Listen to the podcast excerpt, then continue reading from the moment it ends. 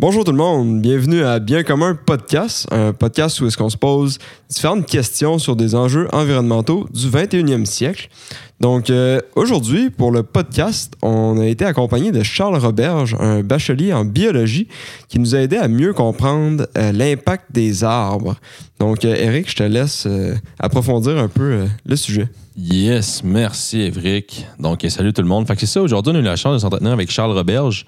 Euh, en gros, on voulait un peu euh, faire la lumière sur le rôle des arbres. Est-ce que c'est réellement la, solution pour le changement climatique et on, peut payer pour justement planter des arbres, par exemple, parce que ça en vaut vraiment la peine?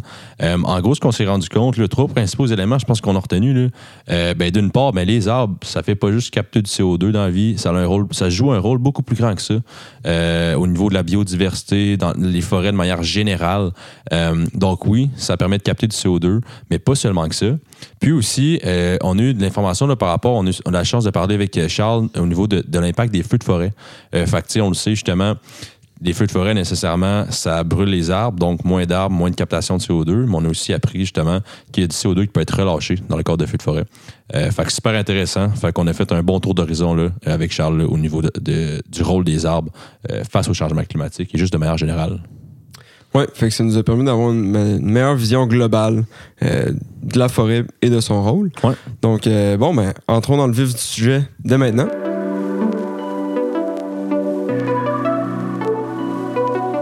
Bonjour Charles, bienvenue à Bien commun podcast. On est bien content de t'avoir sur notre plateau. Donc, je te laisse un peu parler de toi, t'introduire pour qu'on euh, apprenne à mieux te connaître. Bonjour euh, Évric, bonjour Eric. Content que vous me receviez sur euh, le plateau. Vraiment heureux de faire partie de, l'expérience aussi, de pouvoir euh, partager nos, connaissances. On est tous passionnés de l'environnement, donc ça nous fait tous plaisir de parler de ce sujet-là. donc, premier invité aujourd'hui, je brise la glace. Moi, mon nom est Charles Roberge. J'ai été étudiant à l'université en biologie. J'ai complété mon baccalauréat en mai 2022. Maintenant, poursuivi d'autres euh, petites facettes au niveau professionnel, mais ça me fait toujours euh, plaisir de casser la glace, euh, d'embrasser votre nouveau sujet, faire partie de votre expérience. Ça va faire plaisir de parler avec vous.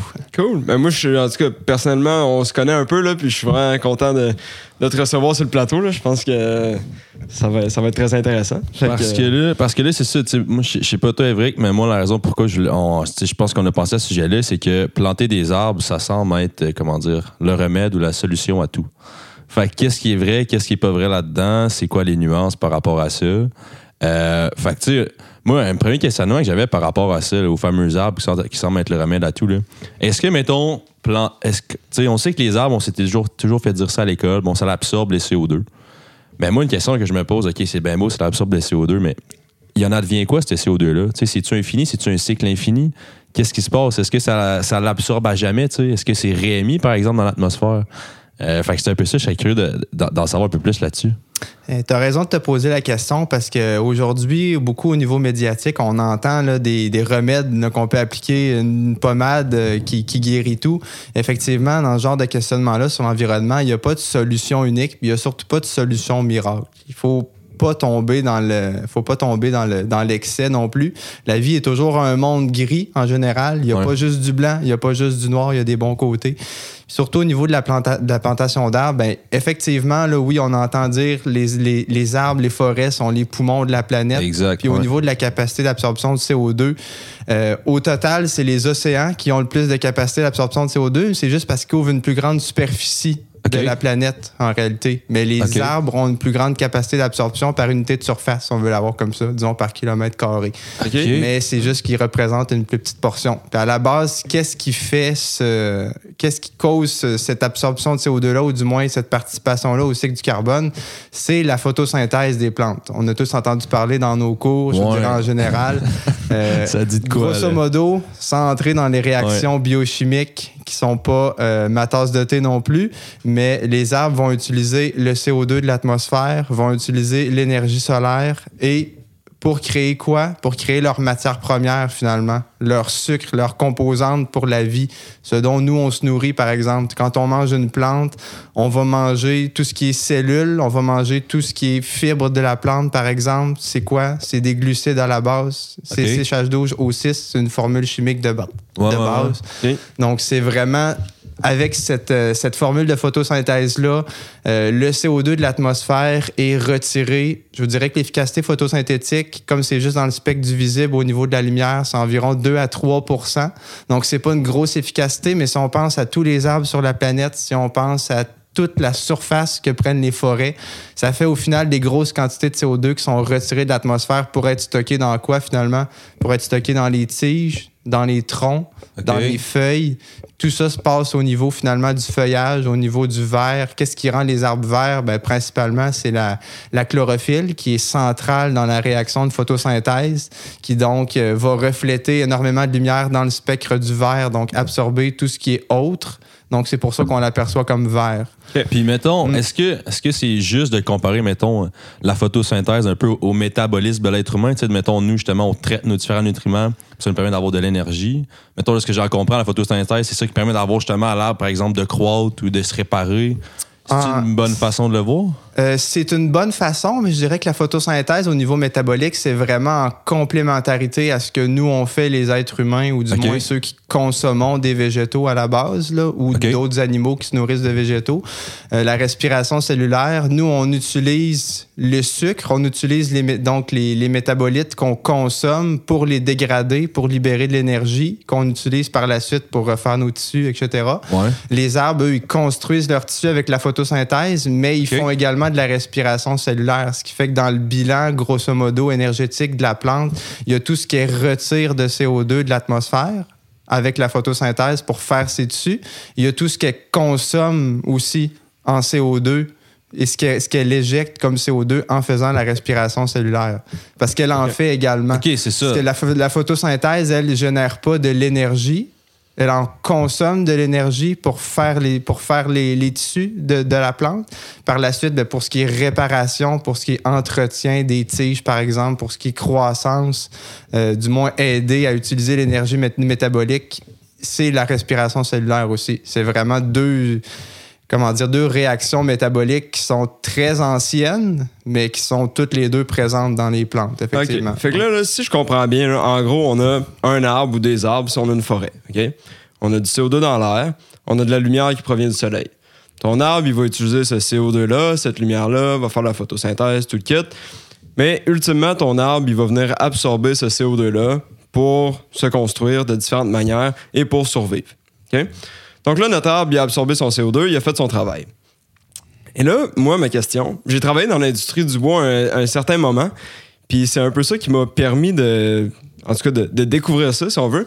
Mais j'ai appris, ou en tout cas, peut-être que c'était faux, mais tu vas pouvoir le confirmer, j'ai appris que l'arbre, lorsqu'il se dégrade, donc ton arbre, il a absorbé du CO2. OK, j'ai aucune idée combien de CO2 ça peut absorber un arbre. Disons qu'il a absorbé une tonne de CO2. Quand ton arbre meurt, il tombe par terre, il vient se dégrader, se décomposer. Moi, ce que j'avais lu, ce que j'avais vu, c'est que ton arbre, lors des processus de dégradation et de décomposition, il va venir relâcher le CO2 qui a absorbé. Est-ce que c'est vrai ça? Est-ce que c'est. Je, je sais pas. Euh, est-ce que c'est comme. Est-ce que le CO2 est réémis dans l'air ou c'est quoi qui se passe à ce niveau-là? Toutes les réponses sont valides en fait, parce que oui, effectivement, quand il y a décès d'une plante, disons, dans une forêt là, qui est en croissance, mettons, disons, prenons des jeunes pousses ou même prenons une forêt qui est vieille, évidemment, des différences dans la dynamique de ces forêts-là. Mais évidemment, quand un plant va décès, quand un plant va mourir, va tomber au sol, ben, sa matière organique, effectivement, il y en a une petite partie qui est quand même une fraction minime de, de la matière organique, donc du CO2, qu'on peut résumer, qui va être relâché dans l'air, qui va se dissiper de cette manière-là, mais c'est surtout dans la dégradation du bois, ce qui va être relâché, disons, dans le tapis supérieur de la forêt, qui va être dégradé par la suite par les, que ce soit les micro-organismes, les organismes du sol, les fourmis, les vers de terre, par exemple, qui vont venir ronger ça. Mhm. Tout ce qui est, par exemple, champignons qui vont consommer la matière morte du bois, ils vont relâcher ça de manière métabolique, un petit peu dans du CO2 aussi, mais ils vont surtout alimenter le sol en nutriments. Donc, en quelque sorte, les forêts de manière générale, sont considérés comme des puits de carbone parce que ce qu'ils vont retirer de l'atmosphère, oui, il y en a une partie qui va être réémise, mais globalement, ça va entrer dans les cycles terrestres du CO2, puis la matière organique va être recyclée sur des plus longues périodes, ce qui fait que à court terme, le CO2 va être absorbé beaucoup plus que réémis. Est-ce qu'on a une idée, mettons, des, proportions, par exemple, un arbre qui absorbe une tonne de CO2? Parce que là aussi, il faut comprendre, en tout cas, de, ma compréhension, c'est que tu as ton tapis de forêt où est-ce que tu as plein de matière organique, mais afin que le CO2 soit absorbé, euh, puis qu'il soit comme enfoui et qu'il soit pas relibéré dans l'atmosphère, il faut qu'il rentre plus profond que ça, j'imagine. Est-ce qu'il faut qu'il se rentre dans la croûte terrestre pour être euh, vraiment enfoui puis capturé ou... Euh? Euh, non, je dirais que de manière générale, c'est vraiment des cycles qui se font là pour la plupart. Euh, c'est quand même sur relativement du court terme. la matière organique reste vraiment en superficie pour la plupart, puis est tout simplement recyclée. Mais ce qu'on ce qu'on peut oublier parfois dans une forêt, c'est qu'il y a toujours du renouvellement au niveau des pousses. Les mhm. arbres ont des graines, les arbres vont semer des nouveaux individus. Et de manière globale, c'est pas valide pour toutes les espèces, mais plus un arbre est jeune, on revient au point qu'on discutait tantôt, les arbres font aussi de la respiration cellulaire, donc pour dégager de l'énergie, ils vont réémettre du CO2 dans l'atmosphère. Plus un arbre est jeune, plus sa croissance va être basée uniquement sur la photosynthèse parce qu'il n'y aura pas autant de branches, il n'y aura pas autant de réseaux racinaires à aller entretenir, donc moins d'énergie requise pour ça. Donc il va plus être sur la synthèse de ses tissus, donc son comment dire, son ratio, son ratio d'efficacité photosynthétique ou du moins de capture de CO2 va être plus élevé. Il va être plus efficace à séquestrer du carbone qu'un arbre vieillissant. Parce que l'arbre vieillissant, il va avoir beaucoup plus de dépenses énergétiques pour s'entretenir plutôt que générer de la nouvelle matière. Fait que c'est vraiment ça dans le renouvellement de la forêt. Évidemment, si on fait des, si on fait une coupe à blanc, si on retire tous les arbres, ben, tout ce qui va être matériel végétal mort va retourner quand même à court terme dans le sol, va être ensuite utilisé, consommé par des animaux, par exemple, qui eux vont respirer, qui vont réémettre le CO2 en quelque sorte. Euh, c'est vraiment la, continuité d'une forêt qui vient, euh, qui vient régénérer, disons, boucler le cycle en quelque sorte. Parce, que, mm. parce que moi, ben là, c'est ça. Peut-être que j'avais pas bien compris tout ce qui était expliqué, mais en gros, moi, j'en étais comme venu dans les derniers, derniers, mois, dernières années à comme comprendre ou réaliser que dans ma tête, c'était comme rendu que du bois, je sais pas, ta bûche de bois, tu mets dans ton foyer, c'est un peu comme du carbone solide. Puis là, tu allais le brûler, puis là, dans le fond, c'est comme si justement ton arbre, y a-tu réellement comme euh, aspiré ou enlevé du CO2 de l'atmosphère? Parce que là, mettons, tu prends ta bûche, tu, prends ton arbre, tu le coupes, tu fais des bûches, tu arrives chez vous, tu mets dans ton foyer, puis tu la brûles. Fait que là, dans le fond, c'est un peu ça, dans le fond? Mettons que justement, tu utilises ton arbre pour faire ton, ton bois de chauffage.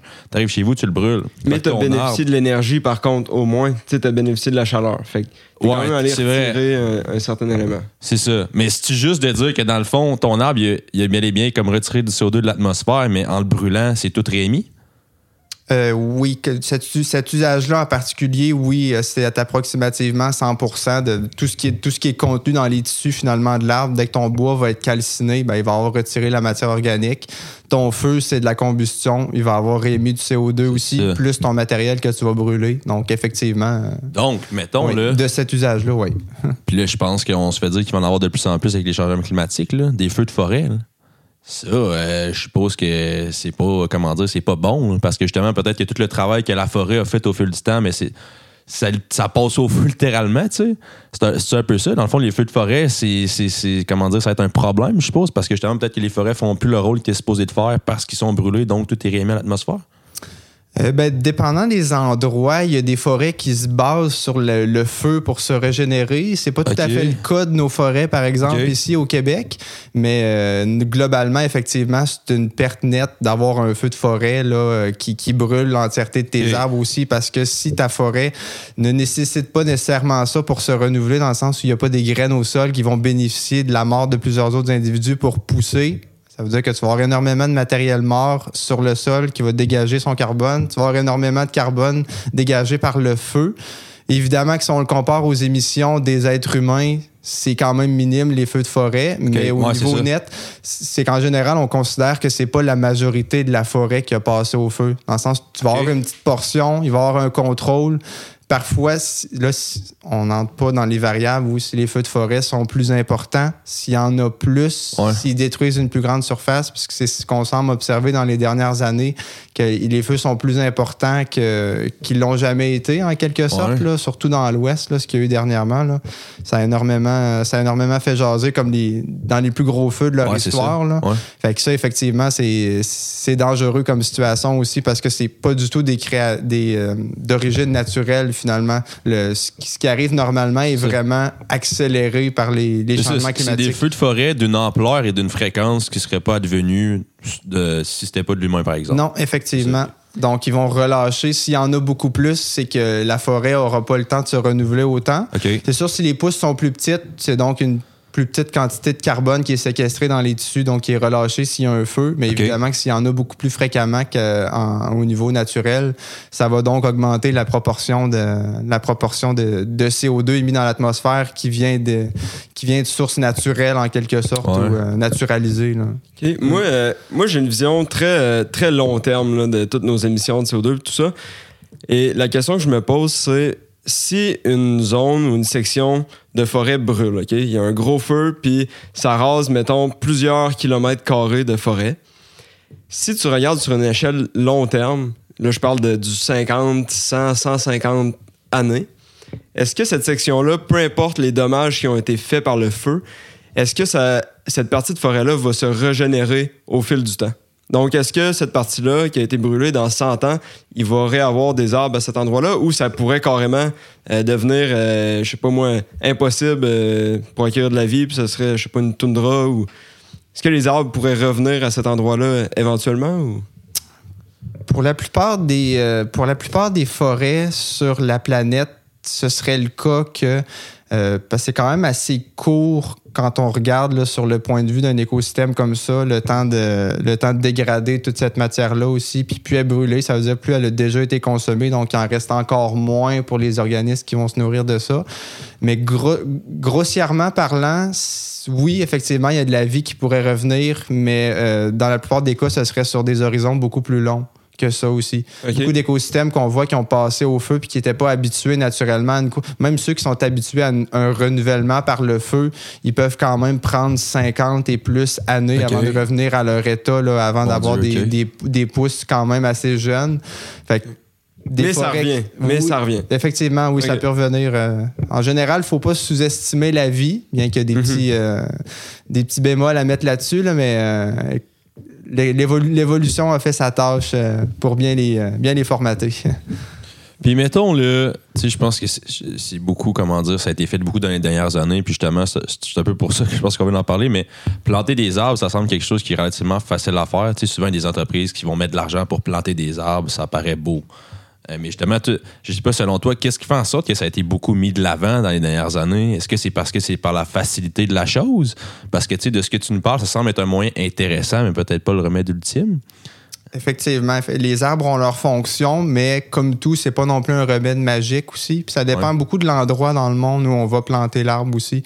Plus on va dans le plus on va dans le nord par rapport à l'équateur, plus les effets des arbres là, sur euh, comment on peut voir ça. Donc, si on regarde une forêt, une forêt mature qui a énormément de feuilles, qui va faire énormément d'ombre sur le sol, ils vont plus finir à absorber le soleil qui est finalement au-dessus des feuilles, donc au-dessus de la canopée forestière. Parfois, ils, se trouvent à absorber beaucoup plus de chaleur que ce qu'ils vont produire comme effet euh, assombrissant. Donc, au niveau du CO2, dépendant, de, dépendant des propriétés qu'on peut voir pour la forêt, parce qu'il y en a au niveau du refroidissement, on a juste à penser, quand on va dans une forêt l'été, il pleut, il y a énorme, on, sent quand même un gros ressenti de plusieurs degrés en dessous de ce qui fait à température ambiante.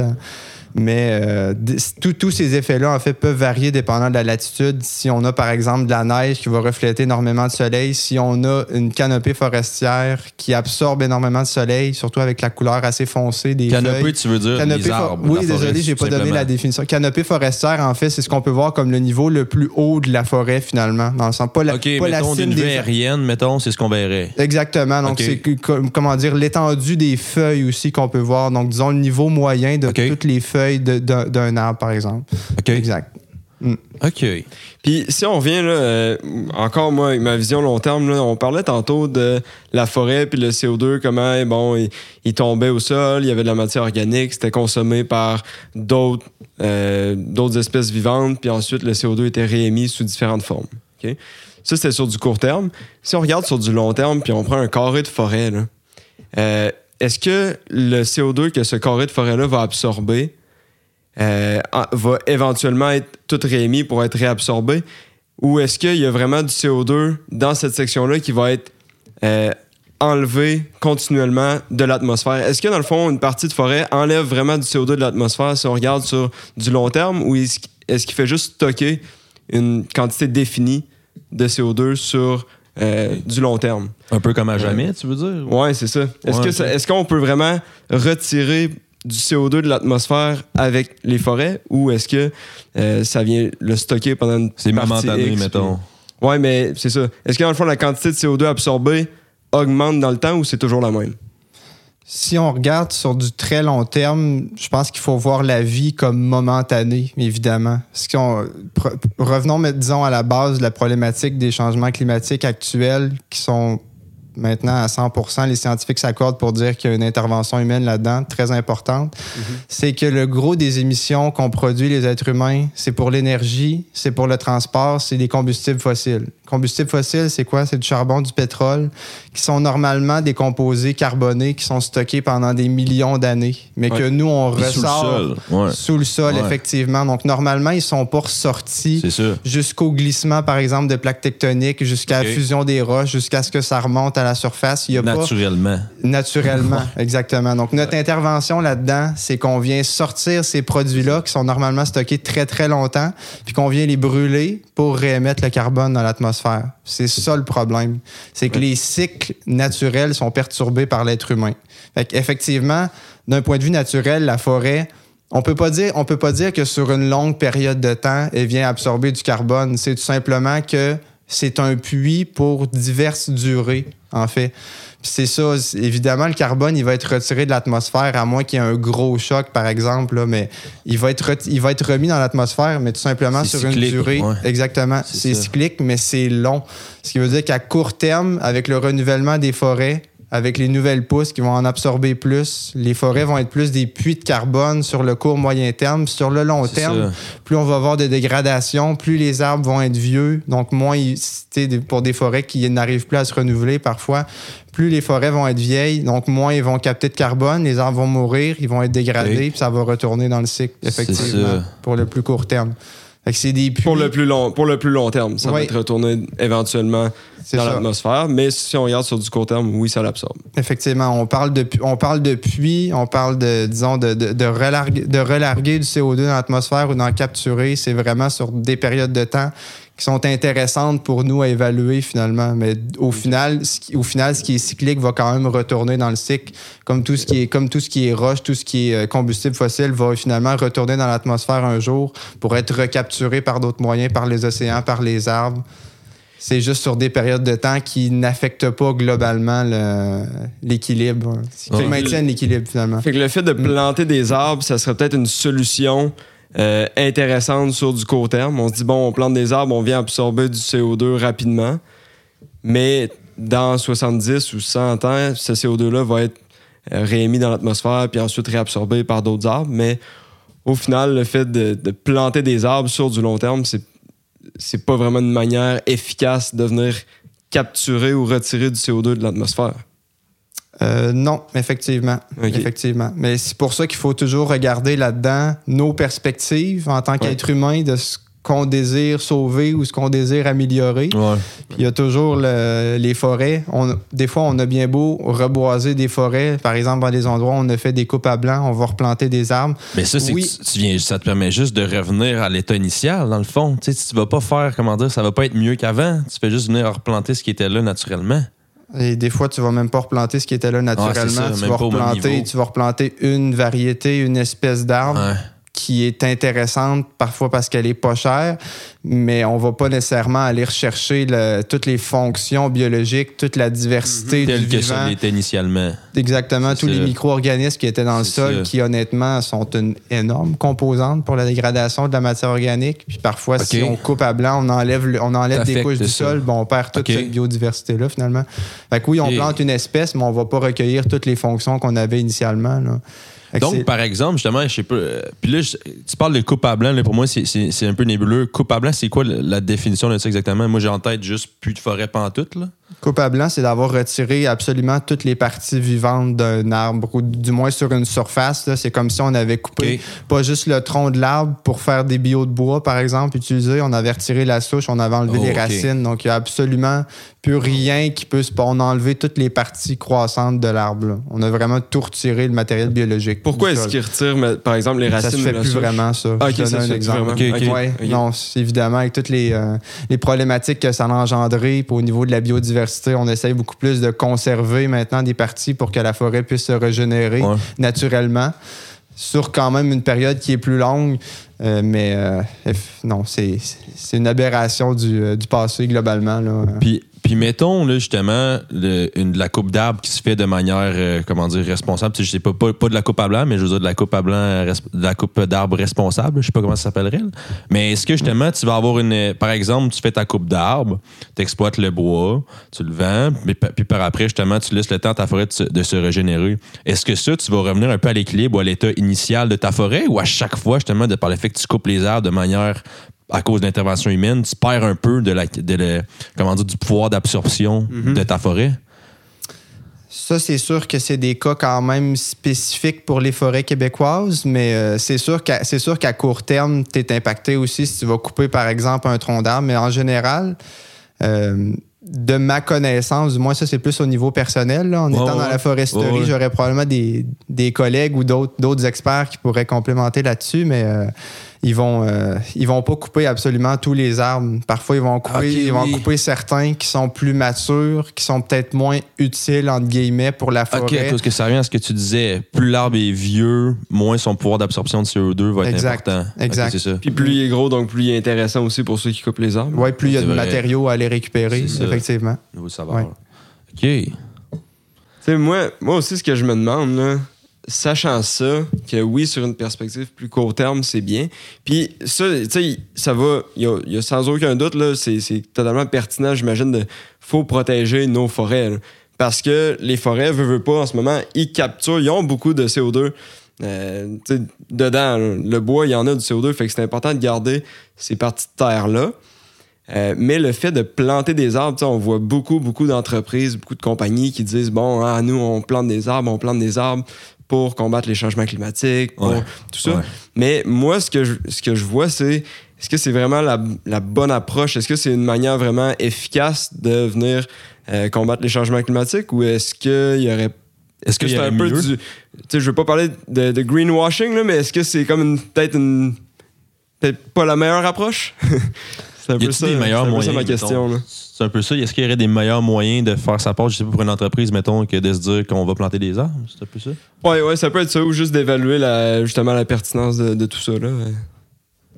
Pas du tout mon objectif de, de venir cracher sur ces entreprises-là, parce qu'honnêtement, la plupart, ils font, des, ils font du bon travail. Mais ah là, il faut tomber, là, il faut pas tomber dans le panneau, c'est de, de juste regarder les choses d'un œil ou d'un point de vue qui nous intéresse. On est parfois axé sur le CO2, qui est un grand participant euh, dans les, changements climatiques actuels, surtout CO2 qui est relâché par l'être humain, mais des fois, on oublie d'autres parties au niveau de la vie. Donc, euh, si on regarde juste la portion, par exemple, on regarde juste le, problème du CO2 du point de vue, on va planter des arbres, on va se planter, c'est sûr, parce que ce sera pas la solution. Quel jeu de mots. Excellent. Moi-même, j'y avais pas pensé. C'était très naturel. Mais c'est ça, si on regarde uniquement d'un point de vue de plantation d'arbres, par exemple, c'est sûr qu'on n'aura pas la, on tient pas la solution parce qu'il faut toujours aller global, il faut toujours voir plus gros que juste un problème. Puis parfois, si on essaie de régler un problème à la fois, on peut d'un autre côté ce soit au niveau de la biodiversité, perdre des plumes, dans le sens si on fait une action, parfois elle peut être bénéfique pour une portion qu'on trouve intéressante puis qui nous avantage peut-être moralement des fois, parce qu'il y en a évidemment qui ont, comme tu dis, Évric, là, du greenwashing ou qui ont certaines vertus morales à aller, à aller placer dans le débat.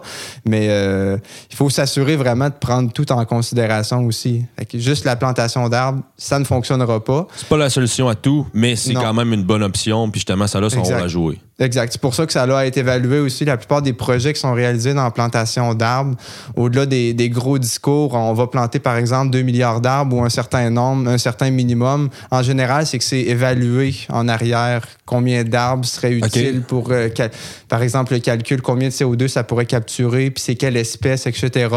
Mais euh, évidemment que parfois, c'est pour se donner une certaine bonne conscience, alors que pour d'autres actions, on, l'a moins ou on est moins proactif. Donc, on compense avec quelque chose. On va pas réduire notre CO2, par exemple, qu'on produit. On va trouver des solutions de l'absorber. Oui, ça fonctionne, mais faut... moi, mon idée, c'est plus d'aller agir à la source aussi, d'aller attaquer les causes du problème et non pas de patcher la blessure après ça. Mais mm. parce que, mettons, là, je suppose, sais, je connais pas ça, la plantation d'arbres e, e, explicitement ou en détail, mais tu sais, mettons, je suppose que, outre se dire juste je paye pour aller planter des arbres ou je me dis je m'en vais planter des arbres, c'est étudié ça préalablement. Je suppose que c'est déterminé à l'avance, puis justement c'est étudié par des personnes qualifiées dans le domaine. Bon, ce terrain-ci serait propice à ça, ça nous permet de, de capturer tant de CO2. C'est ça, c'est pas juste de dire il y a un terrain vacant là, on pourrait aller planter des arbres. C'est étudié avant de le faire. Oui, puis parfois, honnêtement, c'est vraiment pas juste pour des questions de CO2 qu'on va aller planter des arbres, c'est pour des questions de stabilité du sol. On va avoir un meilleur drainage, des endroits, par exemple, où on se retrouve à avoir euh, énormément d'inondations. Bon, on parle de conserver les milieux humides aussi parce qu'ils ont une bonne capacité de rétention de l'eau. Des fois, c'est des projets qui ont vraiment des implications pratiques pour les gens qui vont les, les subir en quelque sorte. Là. Donc, euh, il peut y avoir des conséquences à court terme, mais généralement, c'est évalué là, dans, le bien, euh, dans le bien commun aussi, là, pour une, multitude de facteurs. Dans une perspective mm. plus grande que justement capter de CO2. Exactement. Exact. Les, variétés, les espèces sont étudiées aussi pour le terrain. Euh, les, euh, comment dire, le, terrain spécifique va être étudié aussi. C'est vraiment les, arbres vont être euh, vont croître en pépinière par la suite, vont être plantés au stade où ils sont, disons, le, plus mature ou le plus productif pour qu'il y ait les meilleures chances de survie, par exemple, avec l'hiver qu'on a au Québec. Donc, c'est vraiment des choses qui sont préparées. Pour y avoir moi-même participé une fois à titre personnel, là, les gens là-dedans sont vraiment, sont vraiment passionnés, oui, effectivement. Ouais. Ah ouais. Mm. Fait que tu as participé un peu justement à planifier euh, la, plantation? Euh, non, c'était juste la participation. Euh, dans un cadre professionnel, on avait participé à une activité avec une firme, une firme de, plantation là, qui s'occupait, qui, qui, gérait finalement une pépinière qui était venue nous, nous montrer comment ça marche aussi. Puis c'est vraiment la, biologie. La biologie, oui, mais il y a énormément de facettes. Donc, n'étant pas expert, on va consulter d'autres personnes. ouais, c'est ça. Mm.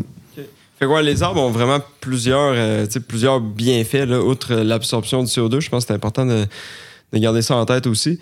Euh, puis, ça, tu pourras, tu pourras me, corriger, là, mais les arbres, c'est aussi une ressource renouvelable. Dans le fait que si on arrive à l'exploiter de manière responsable et que c'est bien fait, ça peut quand même être un, matériau intéressant pour autant la construction ou même euh, justement pour alimenter peut-être le, foyer en haut, peu importe ça reste que c'est. On peut, on peut l'utiliser, l'arbre. Je sais pas si tu vois une objection à ça. Là. Je sais pas ce que tu penses un peu ah, de l'exploitation des forêts. Non, non, pas du tout. Utiliser de manière intelligente, raisonnable aussi, puis en ayant toujours euh, des perspectives de justement bien gérer les forêts aussi, s'assurer qu'ils puissent avoir une régénération naturelle, de pas retirer tous les arbres d'un coin au même moment aussi, parce que ce qu'on oublie des fois, on peut parler d'une composante ou une autre, mais la forêt, en termes collectif, disons, en termes d'entité biologique, c'est vraiment euh, un des trésors qu'on a ici au Québec, puis on en a des surfaces en plus. Donc, c'est vraiment important qu'on conserve ces territoires-là.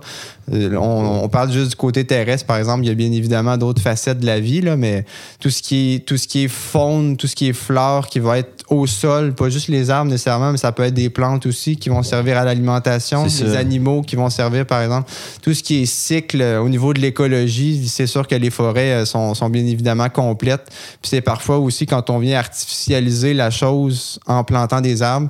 On a pensé, oui, à quelque chose qui nous avantage pour pour nous, disons, pour euh, la rétention d'eau, pour ci, pour ça. Mais on vient pas nécessairement recréer les conditions. Donc, moi, mon idée, c'est vraiment plus d'aller conserver le plus possible les milieux qu'on a au Canada, au Québec, tels qu'ils sont. Parce que à la base, disons, euh, on va pas exagérer, mais avant que l'être humain arrive, la majorité des milieux étaient quand même en équilibre aussi, se régulaient eux-mêmes. parfois, on vient briser des chaînes, on vient casser ici, on vient sortir tel produit du, système, par exemple.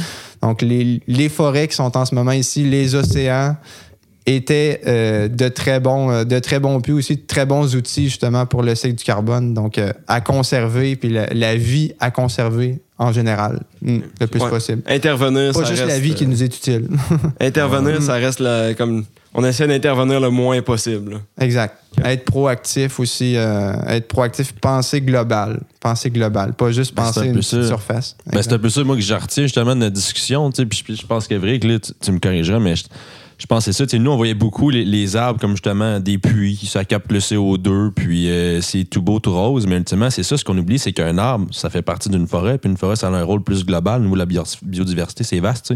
Fait que je pense qu'il y a des différentes fonctions auxquelles on pense pas. Fait qu'un arbre, ultimement, c'est plus que justement juste capter du CO2. Fait que, euh, écoute, moi, c'est quelque chose que je vais certainement retenir. Là. Ben, super. Je pense que ça faisait pas le tour de nos points, Eric. Je sais pas ce que tu en penses. Oui, tout à fait. Fait qu'écoute, Charles, un gros merci à toi. je pense qu'on en a euh, définitivement appris beaucoup aujourd'hui. Euh, fait qu'écoute, euh, merci beaucoup à toi, puis merci aux auditeurs. fait qu'on se revoit dans un prochain épisode.